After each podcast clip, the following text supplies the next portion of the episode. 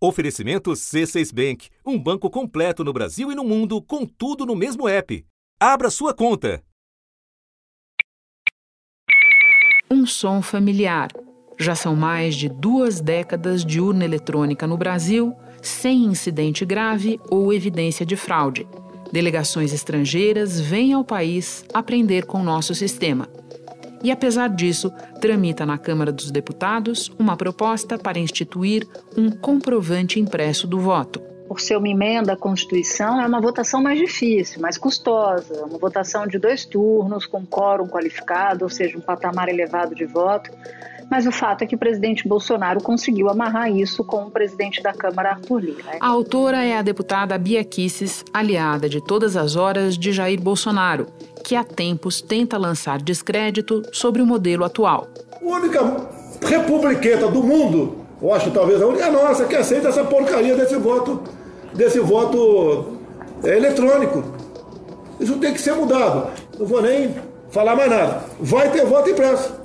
Porque se não tiver voto impresso, senão que não vai ter eleição. Acho que o recado está dado. Na verdade, pelo menos outros 27 países usam tecnologia eletrônica em eleições nacionais. Nesse sistema, foi eleito o presidente Fernando Henrique para o segundo mandato, foi eleito o presidente Lula por duas vezes, a presidente Dilma por duas vezes e o presidente Jair Bolsonaro. Alguém acha que as urnas não expressaram efetivamente a vontade popular? Não é a primeira vez, porém, que o tema surge no Congresso. Em 2015, o então deputado Bolsonaro emplacou na Câmara uma emenda que faria a mudança mas a justiça barrou. O Supremo Tribunal Federal derrubou a exigência de que o voto seja impresso nas eleições deste ano. Nesse artigo da mini-reforma eleitoral aprovada pelo Congresso em 2015, a Procuradora-Geral da República, Raquel Dodge, viu risco de quebra de sigilo do voto. Antes disso, por duas vezes o Congresso aprovou a obrigatoriedade da impressão em 2002 e 2009. No primeiro caso, o fracasso de testes no Distrito Federal e em Sergipe levou à revogação da exigência pelo próprio legislativo. E no segundo, o Supremo suspendeu a medida por inconstitucionalidade. Da redação do G1, eu sou Renata Luprete e o assunto hoje é a impressão do voto. Um episódio para entender motivos e possíveis desfechos da ofensiva do bolsonarismo contra um sistema de votação robusto, testado e respeitado no exterior. Dois convidados neste episódio: o advogado Diogo Reis, professor de Direito Eleitoral no Mackenzie e coordenador do Laboratório de Direito Digital e Democracia na mesma universidade, e a antropóloga Isabela Calil professora da Fundação Escola de Sociologia e Política de São Paulo e coordenadora do Observatório da Extrema-Direita Brasil. Sexta-feira, 4 de junho. Diogo, eu disse no início deste episódio que não existe caso documentado de fraude com a urna eletrônica no Brasil. Você acompanha esse assunto melhor do que ninguém há bastante tempo. Perdi alguma coisa? Não, é isso mesmo, Renato. Ah, nós tivemos várias denúncias e, e, e também processos que procuraram a anulação de eleições. É muito comum, em especial na, nas eleições municipais, ter desconfiança de determinados candidatos que acreditava que teria mais votos do que teve e, e, questionar o próprio sistema. Neste vídeo, um desses candidatos confere os votos na relação de registro do boletim de urna no cartório eleitoral. Primeiro, ele acessa o aplicativo do TRE na seção 25 da nona zona eleitoral de Rio Branco. Depois, compara com o boletim impresso da seção 25 da primeira zona eleitoral, também da capital. Espalhar notícias falsas é crime. Mas todo esse processo ele tem demonstrado bem seguro e não tem, não foram apresentadas provas concretas de que houve alguma fraude. Bom, mesmo diante desse histórico que você está nos oferecendo, está em discussão na Câmara uma proposta de emenda à Constituição para adotar um comprovante impresso do voto que seria depositado em outra urna para fins de auditoria. Você poderia resumir para nós eventuais benefícios e riscos dessa proposta? A proposta é que tenha uma urna eletrônica, você vote nessa urna e depois aparece, por meio de uma impressora acoplada, um papel com o extrato de todos os votos que, que você fez ali. Uh, confirmando a existência desses votos, o papel seria cortado de modo automático e num, numa espécie de uma urna de plástico ou um acrílico, algo transparente, e esse papel cairia nessa urna. As vantagens é que qualquer pessoa seria capaz de contar os papéis e os votos, então teria talvez uma facilidade para verificação se o que foi impresso e computado pela urna foi também o que, o, o que foi digitado. Mas ela traz diversas desvantagens que acaba é, dificultando a sua adoção. O nosso sistema atual ele tem diversas barreiras tecnológicas de segurança e também de conferência. A contagem de papel, do, do papel, a sua impressão, o, o seu armazenamento e tudo mais, ele tende a ser muito mais falho do que uma contagem pelo computador, uma, um, um processo digital de contagem e de totalização desses votos. Ou talvez um, um dos, das minhas maiores dificuldades de compreender como isso seria na prática seria pensar, poxa, mas aonde guardariam essas urnas com esses papéis? Né? É, se for uma impressão térmica, como lidar com um ambiente de calor ou úmido? É, será que nenhuma a impressora não vai acontecer em nenhum momento de falhar na hora de, por exemplo, ter essa microguilhotina que corta o papel ou na hora de imprimir? Ah, o problema também dos leitores mal intencionados e tantas outras dificuldades poderiam aparecer ali. Por quanto tempo guardariam esses papéis? Quem que faria a conferência? Ah, se a gente fizer a conferência do papel simultaneamente a apuração em todas as urnas, não, não faz muito sentido ter a urna, é melhor ter a cédula de papel, que sai muito mais barato. Então, me parece que a simplicidade e a falibilidade, o quanto as, as eleições em papel são questionadas muitas vezes, seja pela contagem, uma contagem errada, contar, por exemplo, alguém mal intencionado contando 1, 2, 4, 6, 8, ou um papelzinho que sumiu.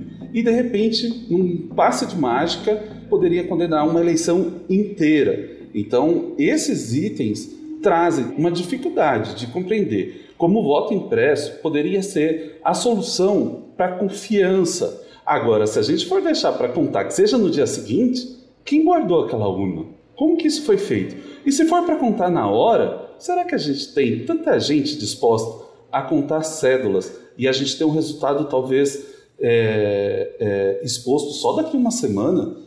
Aumentando ainda mais o, o, talvez a intolerância, o ódio político, acirrando os ânimos de todo mundo, porque o resultado também pacifica, Renato. Diogo, um bordão que nós temos ouvido repetidamente é o de que a mudança tornaria a nossa votação auditável.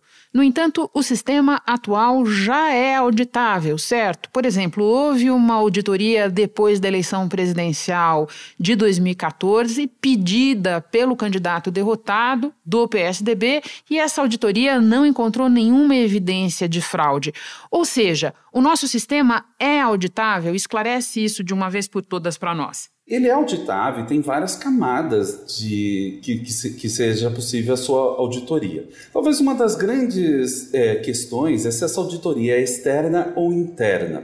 É, isso tem sido levantado e muita gente tem pedido, o, ao invés do voto impresso, o, o, que passou a ser chamado de voto auditável. E alguns ainda têm estendido como voto audita, auditável por terceiro. Na verdade, nós temos no nosso sistema a possibilidade de auditoria interna no âmbito da Justiça Eleitoral, do Tribunal Superior Eleitoral, mas também externa. É, os partidos políticos, por exemplo, são todos convidados para verificação. A Procuradoria-Geral da República, a Procuradoria-Geral Eleitoral também é, a, a Ordem dos Advogados do Brasil. E também é possível que o cidadão, de alguma maneira, também participe de um desses processos, que é particularmente um, um processo de auditoria externa que eu acho muito interessante, que talvez valeria muito mais ampliá-lo e dar mais transparência a esse processo do que comprar milhões de impressora, acoplar e ter todos os riscos dessa votação em papel. Esse sistema que eu me refiro é o sistema da votação paralela. Uh, um dia antes da eleição, são sorteadas algumas urnas e ali é simulada uma eleição no qual é filmada desde o momento que a urna abre até o momento que ela fecha e os votos colocados ali são votos numa urna real, que iria realmente para alguma escola. Os candidatos que estão ali também são reais, mas os votos não serão computados. As pessoas ali envolvidas é, fazem o voto na urna e também numa cédula de papel, isso filmado. E depois, ao final, verifica se o boletim de urna, ou seja, aquele papelzinho que a urna já imprime, se ele confere com o, as cédulas de papel colocada naquela urna. Ou seja, qualquer pessoa pode ver isso. Talvez a gente poderia ampliar, pensar em diversos canais do YouTube ou de qualquer outro aplicativo de vídeo demonstrando é, essa relação e essa correspondência entre o, o voto digitado e o voto também no papel. A gente não pode esquecer que a nossa urna já é uma urna híbrida e não só eletrônica. Uma vez que, quando termina a votação, é impresso o boletim de urna. Ou seja, a impressão do voto existe, porém de modo coletivo e sem identificação do eleitor. É, então, é, são alguns fatores que levam a gente a pensar se a impressão do voto individual faria tanta diferença e se ela não traria mais riscos do que solução. Muita gente se pergunta, por que não voto em papel? A pergunta que eu faço é, por que eu voto em papel?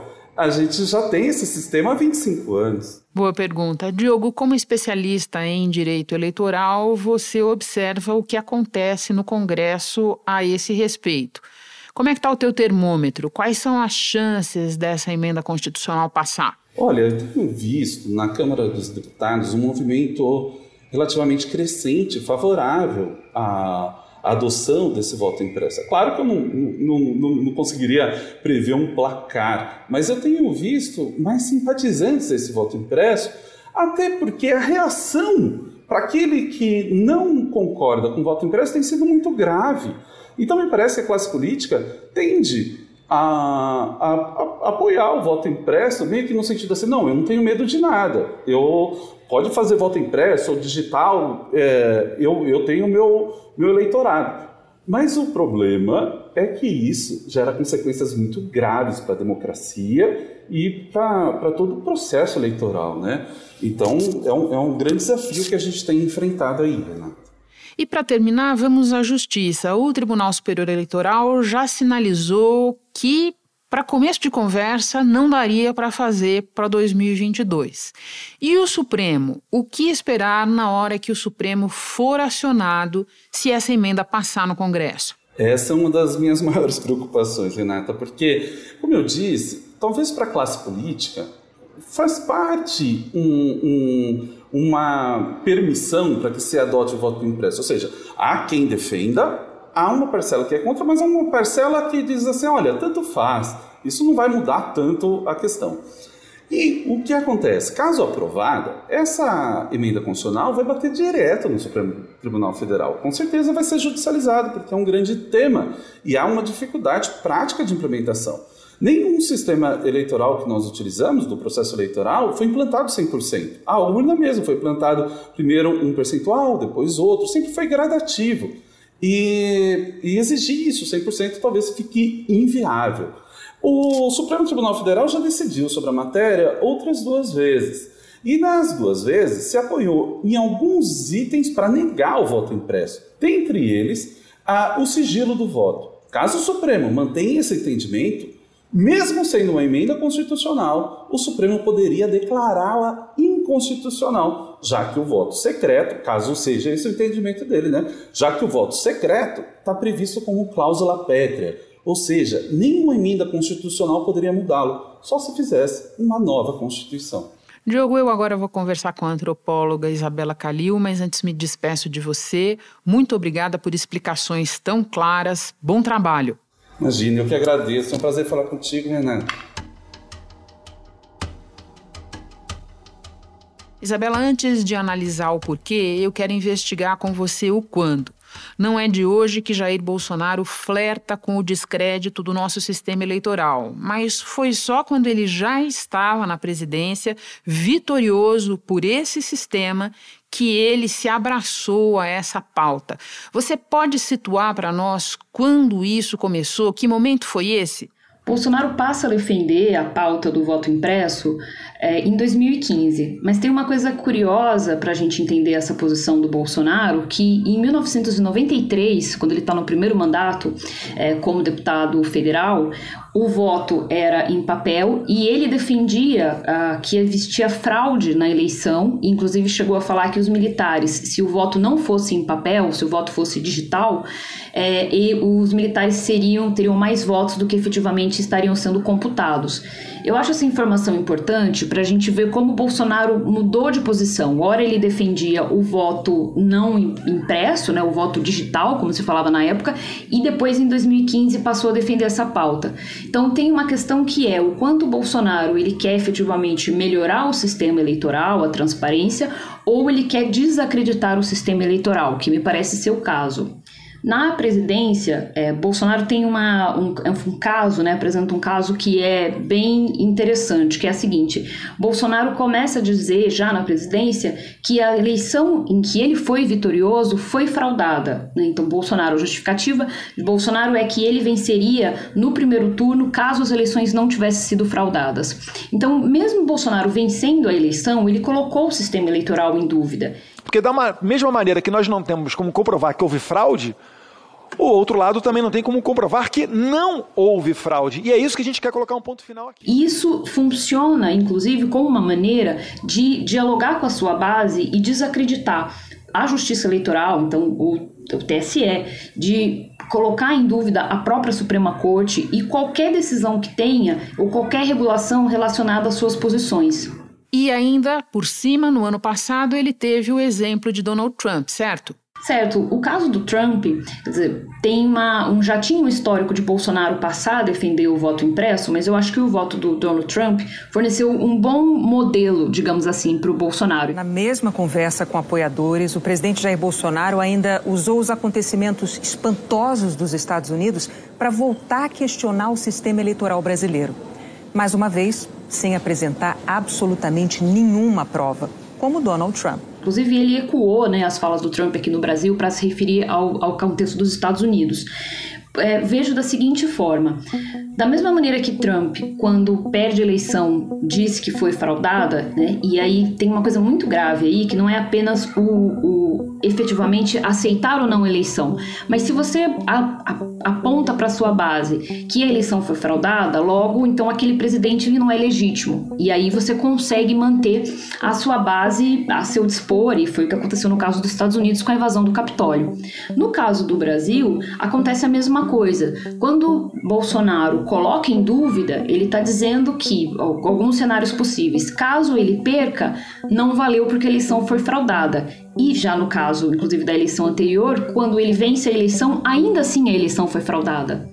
Bom, então já que você chegou a essa base que você acompanha profissionalmente tão de perto, explica para nós como é que é a ideia de imprimir o voto, porque só um parênteses, além de tudo, se investe na confusão, né? Porque não é voto impresso, é impressão do voto eletrônico. Como é que essa ideia de imprimir o voto circula na base bolsonarista? Na base bolsonarista se fala em voto impresso e auditável. Eu acho que a parte do voto auditável ela é mais importante, inclusive, do que a parte do voto impresso. Há algumas imagens, né, algumas artes é, e circula a mensagem no, na base bolsonarista de que a parte do auditável, né, e aí a gente se pergunta quem faria auditoria? Quem faria auditoria, de acordo com essas, é, esses, essas mensagens que circulam, seriam os militares, ou seja, acima da justiça eleitoral. Ou seja, o que você está contando para a gente é que na conversa da base, os militares, que atualmente já estão exercendo tantas funções que não são as deles, também seriam metidos no negócio de fiscalizar a eleição, é isso? Exato, e eles, inclusive, dessa perspectiva, substituiriam ou estariam acima do TSE, da Justiça Eleitoral. Então, a parte do voto auditável, se a gente for pensar, ela mobiliza, né, apesar de aparecer como voto impresso, mas ela também mobiliza a sua base, pensando da perspectiva de que os militares, e a gente não pode esquecer que a base bolsonarista, uma parte dela, está muito ligada à ideia de intervenção militar, e eles poderiam é, dar a palavra final de quem efetivamente venceu as eleições, se elas foram fraudadas ou não. Bem importante esse ponto. Agora chegamos ao porquê, Isabela. Você recentemente disse que Bolsonaro quer a impressão do voto ou se joga nessa pauta porque ele está comprando uma apólice de seguro para o caso de perder a eleição de 22. Pode explicar essa ideia para nós? A ideia de Bolsonaro ter uma espécie de apólice de seguro para caso ele perca a eleição está relacionado com a perspectiva de que se Bolsonaro é, perder a, a, a, eleição, acho que tem alguns cenários possíveis, né? Bolsonaro perde a eleição, ele pode dizer que a eleição foi fraudada e logo ele mantém a sua base ativa, a sua base aquecida. Então vamos pensar que a gente tem hoje é, 15% do, do eleitorado pode seguir com Bolsonaro, desse eleitorado mais fiel, pode seguir com Bolsonaro desacreditando a política como um todo, desacreditando o resultado da eleição, o sistema eleitoral e, inclusive, sendo acionada potencialmente para ataques à democracia. Isabela, ainda uma pergunta sobre base. A gente deve entender que quando uma candidatura como a de Ciro Gomes, supostamente de outro campo do espectro político, flerta também com a ideia de defender impressão do voto,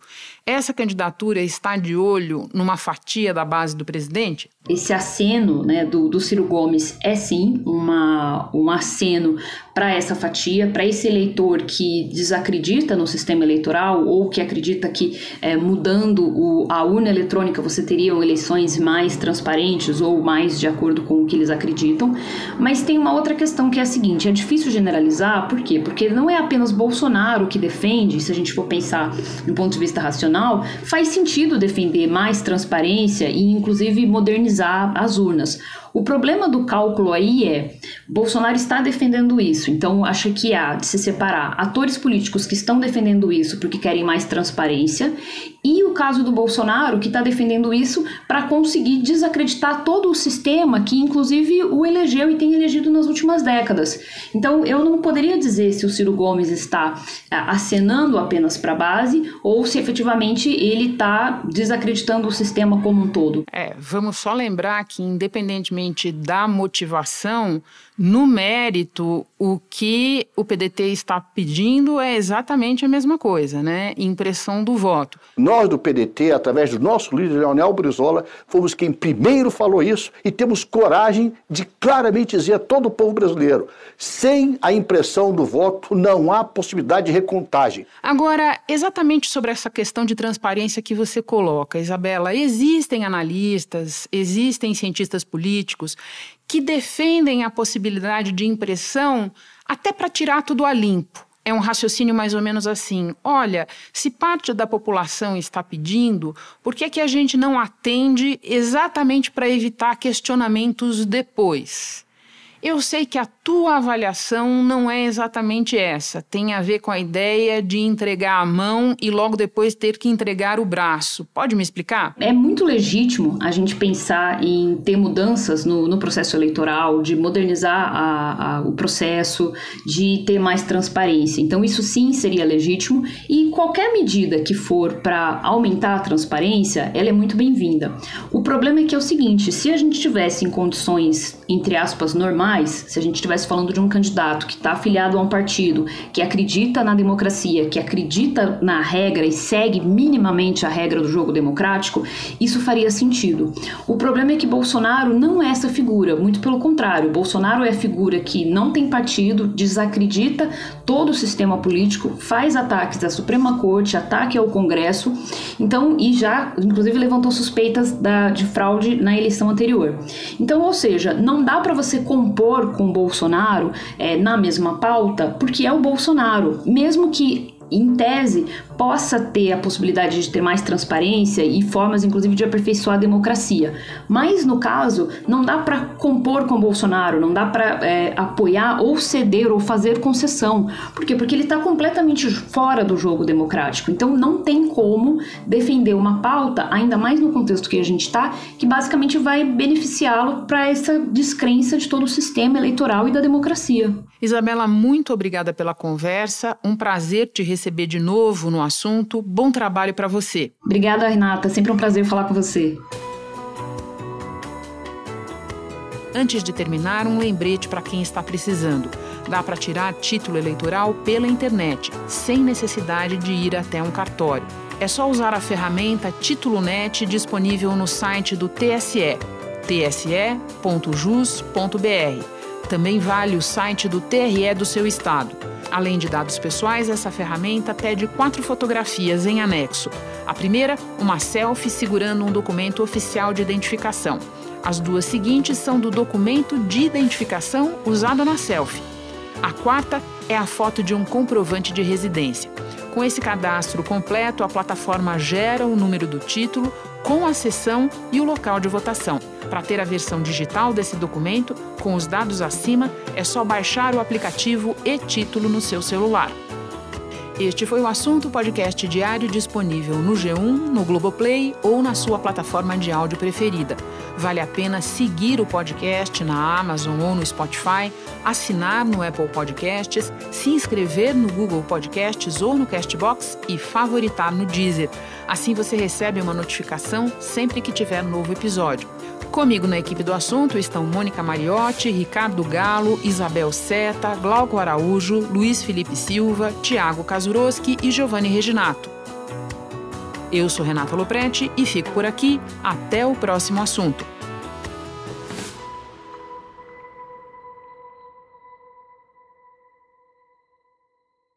Você no topo da experiência financeira que um banco pode oferecer. Escolha um banco completo no Brasil e em qualquer lugar do mundo. Abra sua conta no C6 Bank.